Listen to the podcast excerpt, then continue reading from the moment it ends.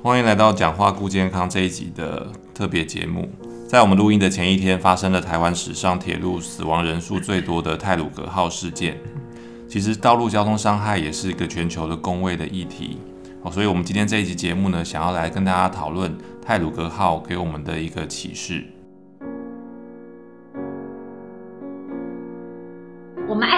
也爱公卫，不管是健康、疾病、气候、环境、饮食、职业，都在公卫里。到丁来公卫，让大家知道公共卫生，一起来公卫够健康。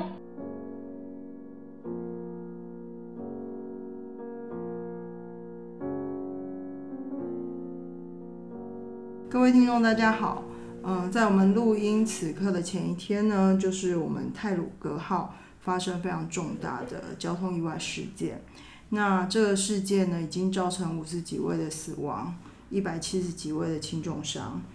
那这样的一个事件呢，呃，也是 WHO 也有定义它为我们公共卫生很重要的一个议题。那所以呢，我们今天要来谈谈，呃，这个公共交通安全事故呢，呃，带给我们的一些启示。那我们呢，先来谈谈为什么交通意外跟我们的公共卫生有关系。其实我们在上课的时候啊，我们的老师江东亮有提到，就是说，在一九七四年的时候，加拿大卫生部长有提到，就是他把健康决定归为四个四大类，包括了生物遗传。环境、还有生活方式跟医疗照护这四个指标，其实对国民的健康都很重要。然后他也因此而讲了一个叫做健康促进这样一个运动，所以也把这个纳入为就是公共卫生。简单来讲，就是以健康平权是一个目标。那其实刚刚雪佛提到，就是呃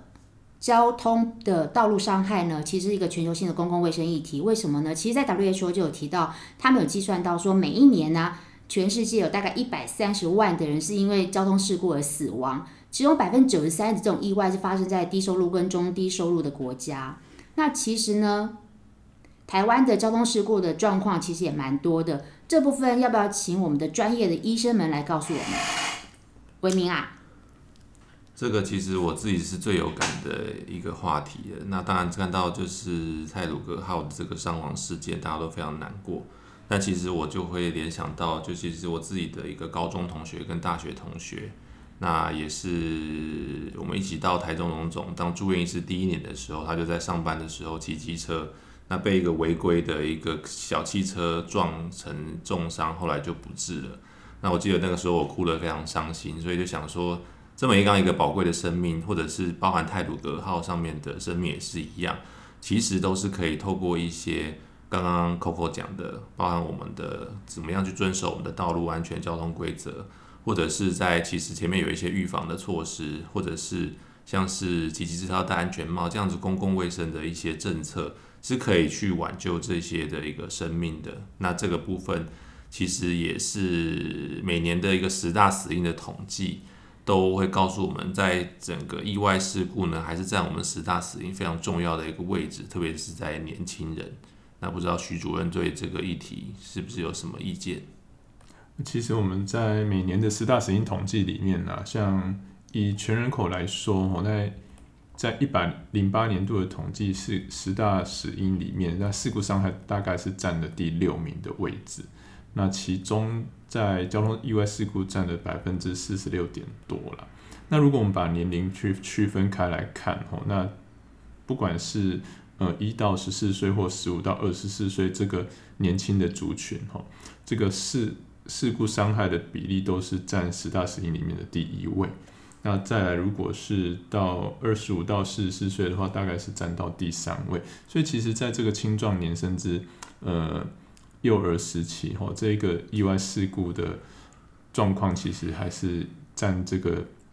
十大死因比较前面的位置。那意外事故当然最多的最多就还是一个这个交通意外事故的这样子一个原因。我帮那个徐主任补充一下，其实啊，在去年也是 COVID-19 的这一年爆发到现在，其实到目前为止，我们知道就是因为 COVID-19 而过世的人其实只有呃两位数。但是你大家知道吗？其实光台湾呢，在去年的上半年的车祸死亡的人数哦，就至少有一千个人了。那其实我觉得，你看大家都一直觉得 COVID-19 很可怕，但是你没有。想象到就是车祸的死亡人数其实都比疫情还要严重。那其实我们刚刚提到那个车祸的状况啊，其实在公共卫生里面有个蛮有名的案例啊，就是我们大家的骑机车戴安全帽，这其实跟公共卫生就有很大的关系。这部分我们可不可以请主任再来帮我们讲呃讲解一下呢？呃，其实我不知道大家有没有印象哦，大概是在八十民国八十五年那时候哦。大家开始有听到，就是说，如果没有戴安全帽，不管是骑车还是被载，大概每个人都要罚新台币五百元的罚款。那当初为什么会有一个这样子的一个法律规定出来？其实就是一些呃我们在医疗的一个服务民众的过程中，尤其是在急诊室，然后看到非常多的年轻人因为呃骑机车。然后撞车或者是其他的原因事故造成头部很严重的外伤，然后之后就死亡的一个状况。那所以这样子的一个情形，在经过这些呃一些统计之后，我们发现其实这个对于这一些呃车祸造成的死亡，其实头部外伤是一个很重要的原因。那再回头去看，诶，为什么会头部外伤？但可能就是因为骑乘摩托车的时候，并没有佩戴一个安全帽。那所以在这样子的一个过程中，如果我们把这个佩戴安全帽的这件事情，然后强制立法，让大家都可以去呃遵从的话，那其实是有机会可以透过呃安全帽的保护，让呃民众在不小心发生骑车的意外的时候，可以保护到我们的头部，然后减少因为头部外伤造成的一些呃死亡甚至重伤害的一些发生。嗯。那其实就是像主任跟 Coco 讲的，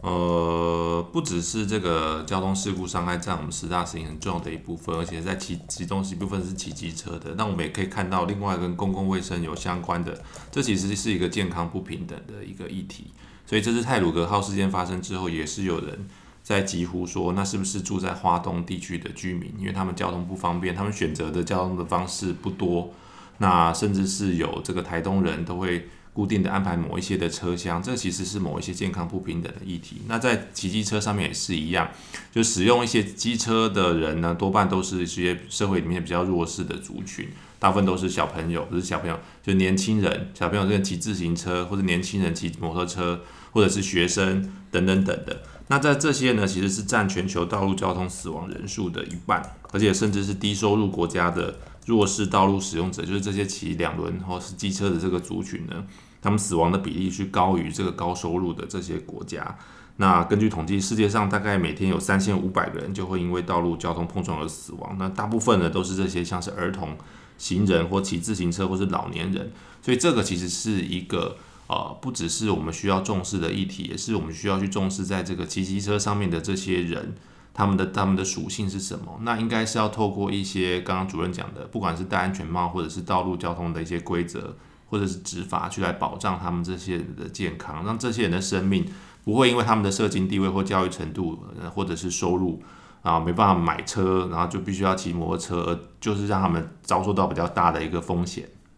刚刚维明他提到的有关于这个保护民众的健康部分呢，我觉得要提到一个这次的泰鲁格号事件，其实呢政府在呃两三年前就之前在八仙城报，后来陆陆续续有高雄气爆这样的状况后。其实我可以说，政府是开始痛定思痛，因为他开始针对大量伤患的部分，有开了一些紧急调度的呃一个呃系统这个部分。那这里呢，可能要请雪佛来跟我们讲一下，这个所谓的大量的伤患调度到底内容又是如何呢？嗯，其实就是卫福部他在呃八仙城报之后，我们都知道那是一个呃也是非常多的伤患，甚至呃就是。就是一个很大的事故，所以卫福部因应这件事情呢，他就跟各医院有嫁接一个紧急的一个上传的一个系统。那当他们有伤患进驻，或者像欧卡就是住院前死亡的，就已经无没有呼吸心跳的病人，都会做一个心记录，然后会去上传。那目的就是卫福部希望能非常快速的就可以掌握到这所有的数数据，然后可以做一些阴影甚至调度。那确实现在卫福部呢，他们已经有这样的一个系统。那这一次的这一次的这个事件呢，其实也有这个系统也有产生一些作用。那我们都知道，这一次我们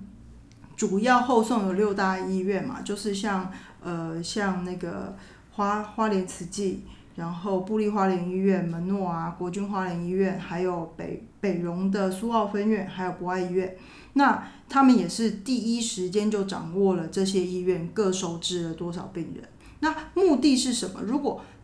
这个因为急诊室还是有急诊室的啊、这个负荷负荷，对对对，就是它的负荷量一定有一它的一定的一定的承载的能力，所以当卫福部可以很快的知道这些事情的时候，他才能赶快再调度其他的医疗资源进来去做后续的 support。所以这个这个系统其实对我们呃在整个台湾发生紧急之事件，不仅仅是交通事故，还有包括像尘暴或者是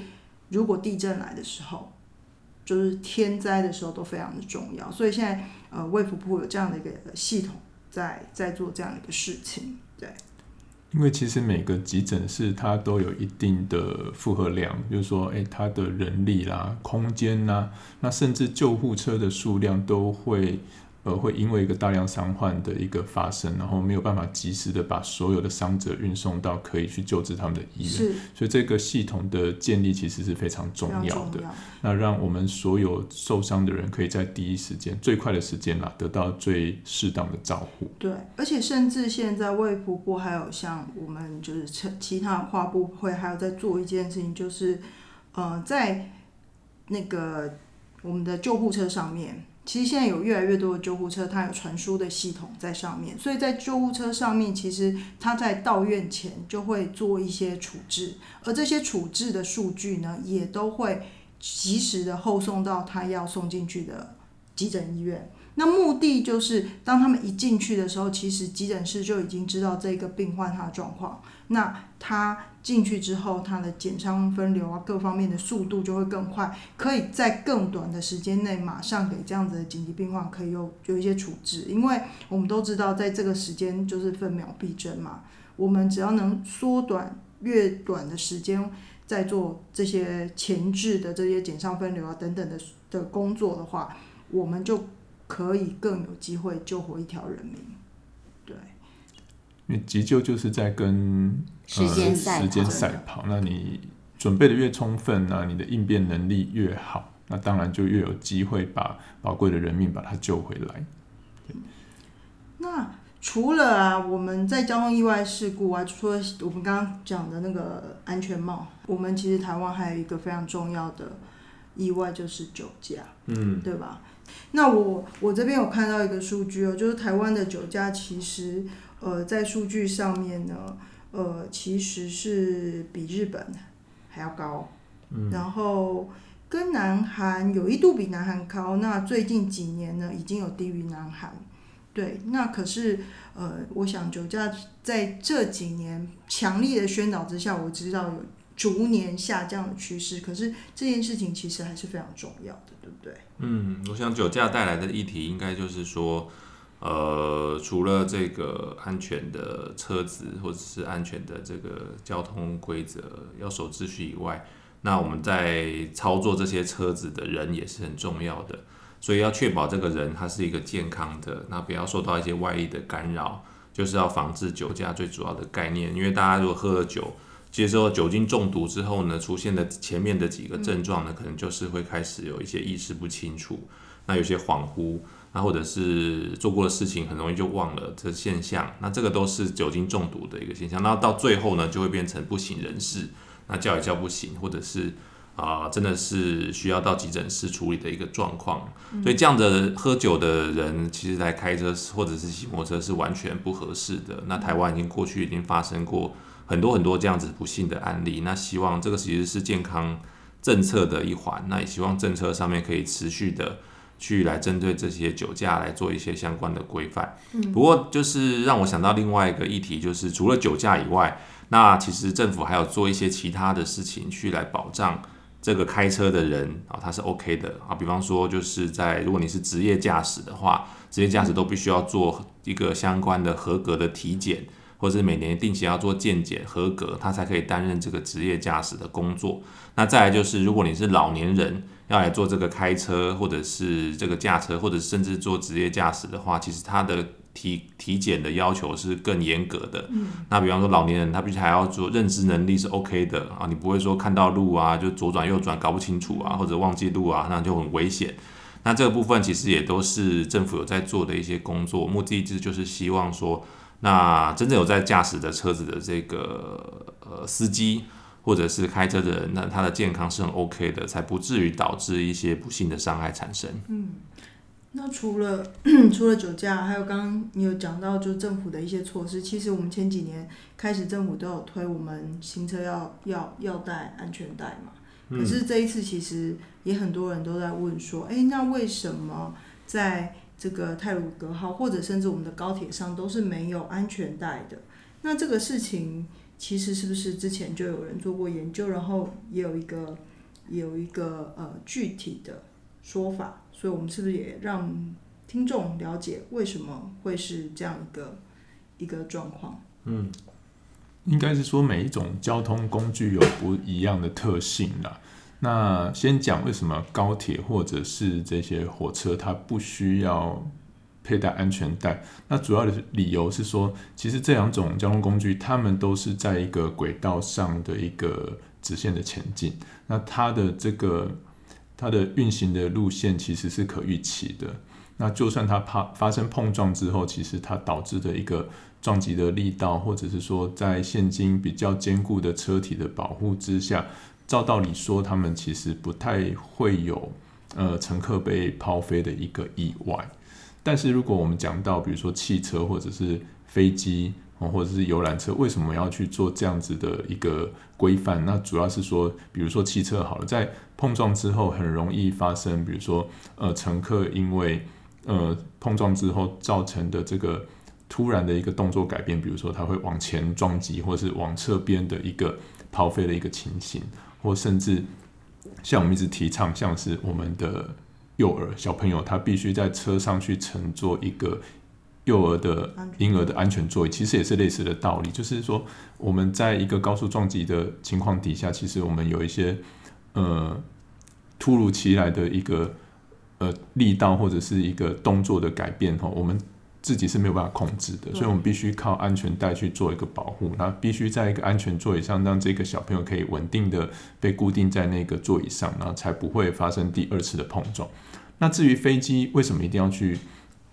呃佩戴一个安全带呢？因为其实飞机在空中吼，它很容易遇到一些乱流的情形。那遇到乱流的状况下，其实我们并没有办法去预知这个飞机会有一个什么样子的动作改变，尤其是它可能会一个突然的上下的一个。呃，扰动的动作发生，那这个时候如果你没有绑安全带，你有可能是会被突然被抛飞到呃半空中，然后再撞击下来。那所以其实针对比如说呃汽车、游览车或或者是飞机，其实是建议是一定是要带这个安全带。那至于是火车或是高铁，目前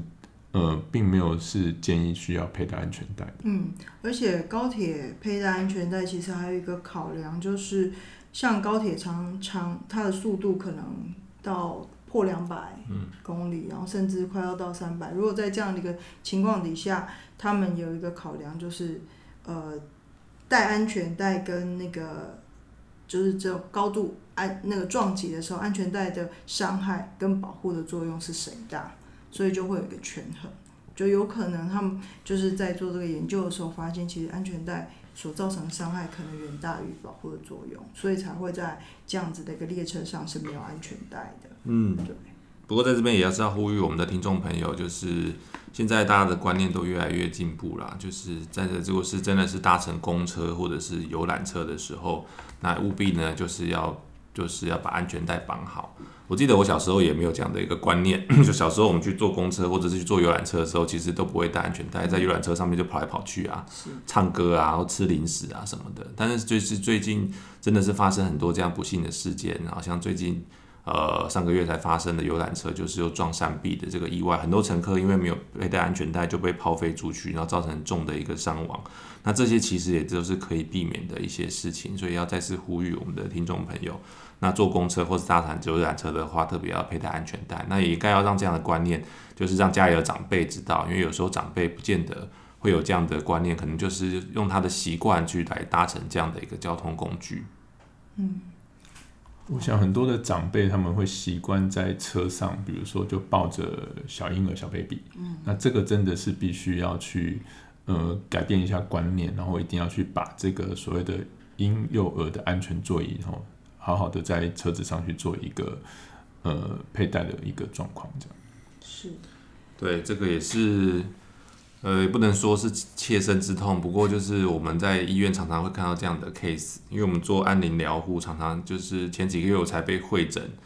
就是一个小朋友才一岁而已，那也是被家长抱在前座，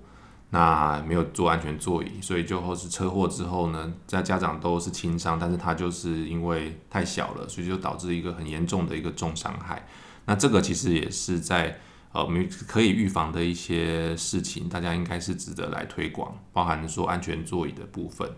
那或者是说，现在我们常常也会看到，就是有些家长呢，可能这个其实也是跟健康不平等有一相关议题。有时候机车上面就会看到载了五个人哈，嗯，就是然后就是爸爸或者妈妈，然后前面前面后面有两个人小朋友，前面又带一个小朋友，这个然后一个人是站着。那这个其实也是蛮危险的一个状况啊。那但是虽然我知道，就是有些家里面真的是非常的辛苦，那爸爸妈妈是有时候是不得已做出这样的行为。嗯。但是这样的行为其实整个在利益的权衡之下，如果真的发生事情，那导致的伤害也是无法挽回的。所以我们还是希望大家可以尽量的去遵守这样的一个交通规则。那尽可能，如果真的是很多人一起出去的话，不妨就。做大众的交通运输工具，不过这个有时候真的是 在现实社会中真的是会蛮困难的。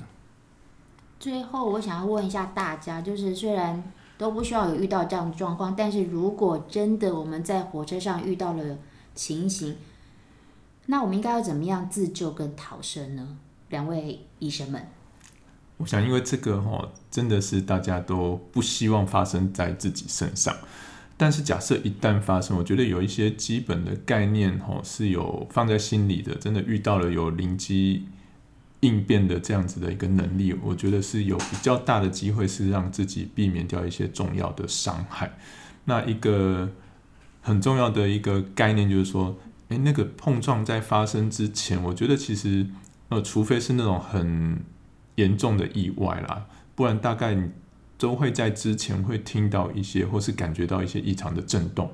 或者是一些预警的声音。那在那这个这样子的情况发生之后，我觉得第一个要做的事情是赶快做一个自我的保护。那比如说，你必须要尽可能的让你自己的身体哈越接近车厢的地板越好。那第二个就是说，呃，因为我们的人的呃，我们讲说负面就是我们的。胸啊、肚子啊，甚至我们的脸哦，其实是相对比较弱的。那我们的一些内脏的脏器在呃负面这一边，其实是也没有很好的保护。所以呃，基本的原则就是说，尽量的让你的这个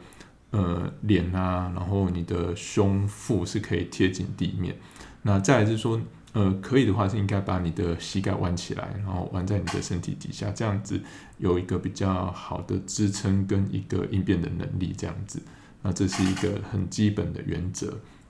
那假设就是说，你其实是在那个当下是在一个行走的过程当中，那你也是要赶快的呃找一个合适的地方，让自己可以赶快趴下来，然后照刚刚的原则去保护你的头胸腹。那这是一个比较基本的原则。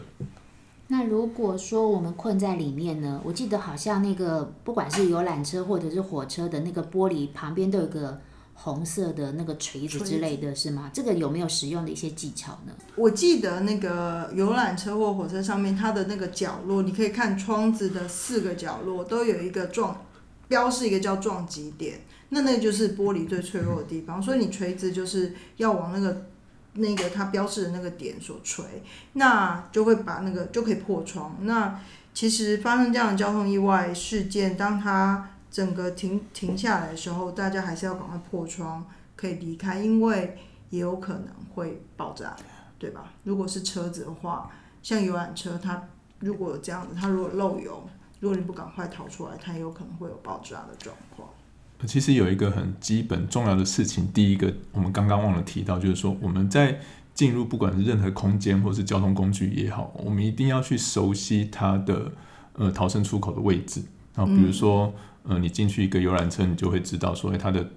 上面有什么逃生的天窗哈，那它的呃第二个逃生门在哪里？那甚至它的玻璃呃在窗户的旁边一定都会附有一个我们叫做破窗器，就是一个小的锤子。那这样子的一个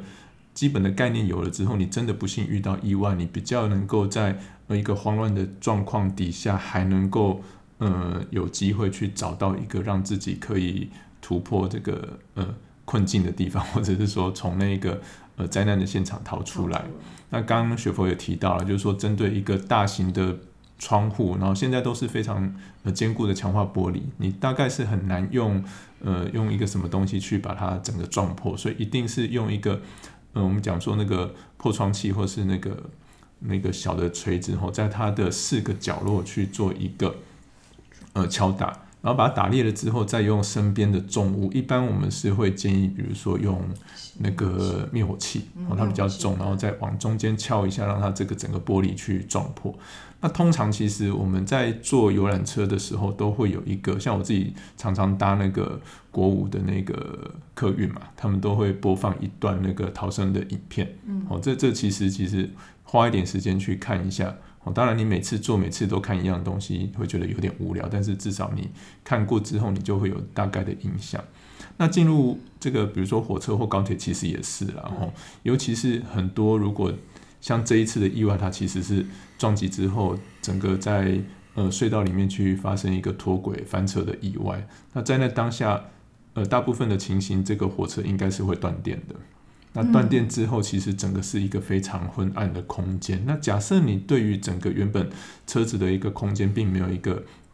了解的话，你在那边应该是没有办法在第一时间就找到一个逃生的出口。那像我们刚刚讲到的，你在撞击的时候，你做好自己身体的保护之后，呃，在整个撞击稳定，就是说没有继续在一个很大的一个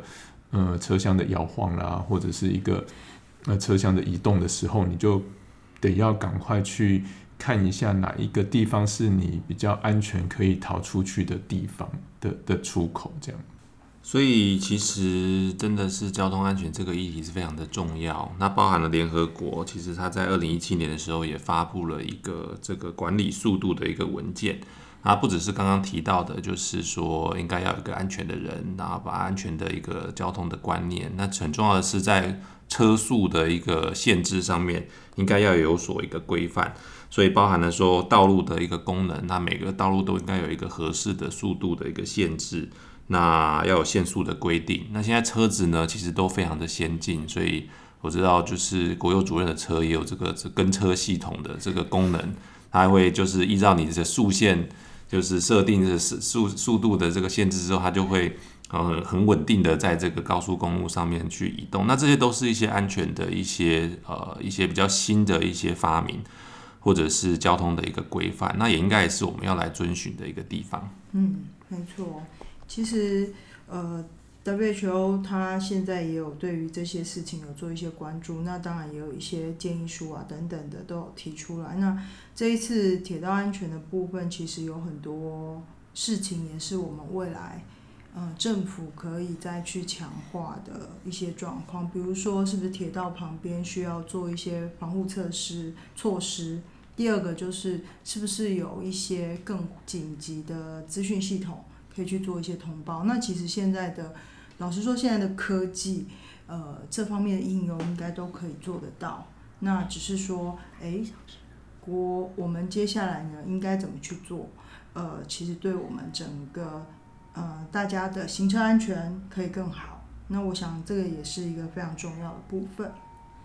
其实我觉得现在其实除了酒驾以外啊，目前的交通事故这么高的发生率，甚至比日本还高，似乎已经成为我们台湾目前的国安危机了。那我觉得在最后，要不要请大家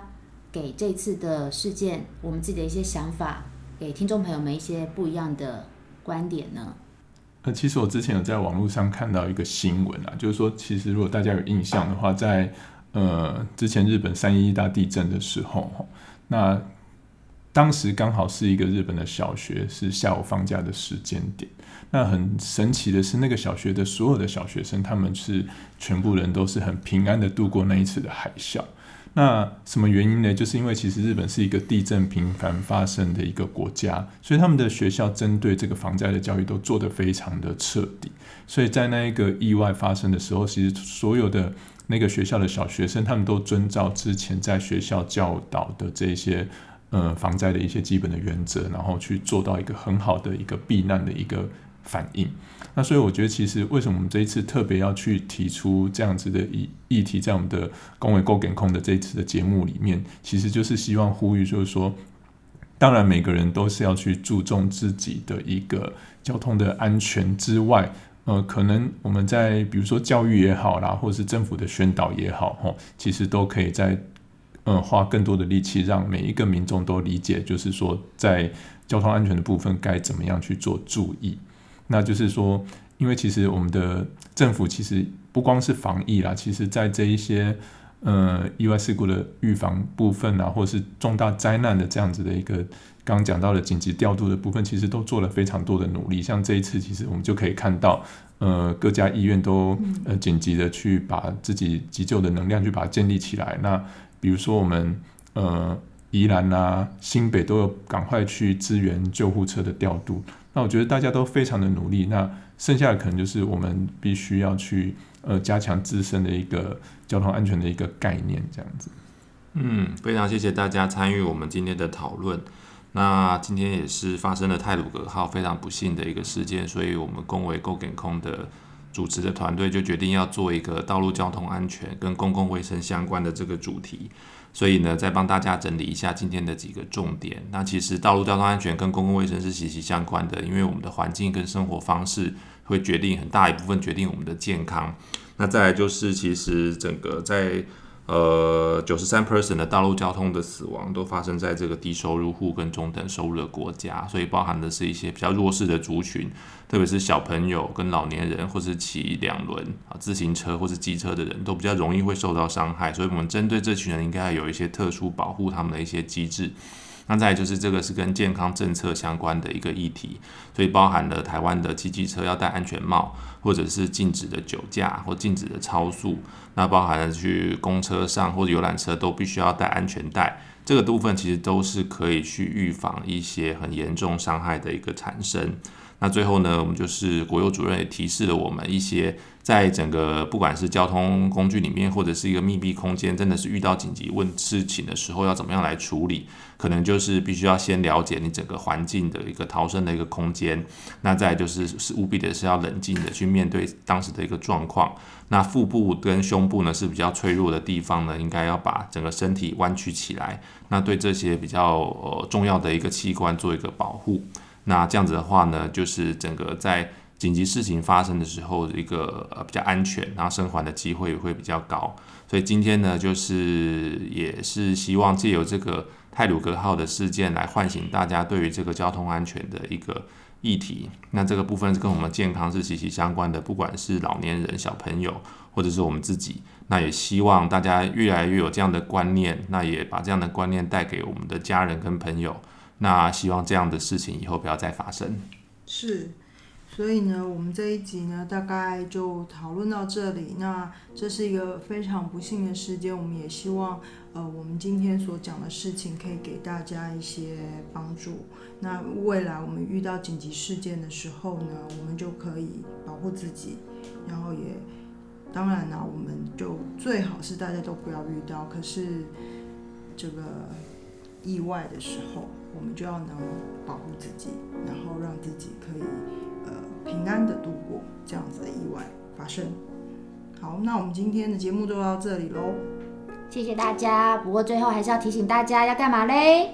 五星评价，还有在我们底下留意见喽。还有要订阅分享，记得要订阅、订阅跟分享，谢谢大家。感谢。记得骑机车要戴安全帽，对，还要戴喝系安全酒不要开带。车。对，坐游览车要戴安全带。好的。好，拜拜拜拜拜。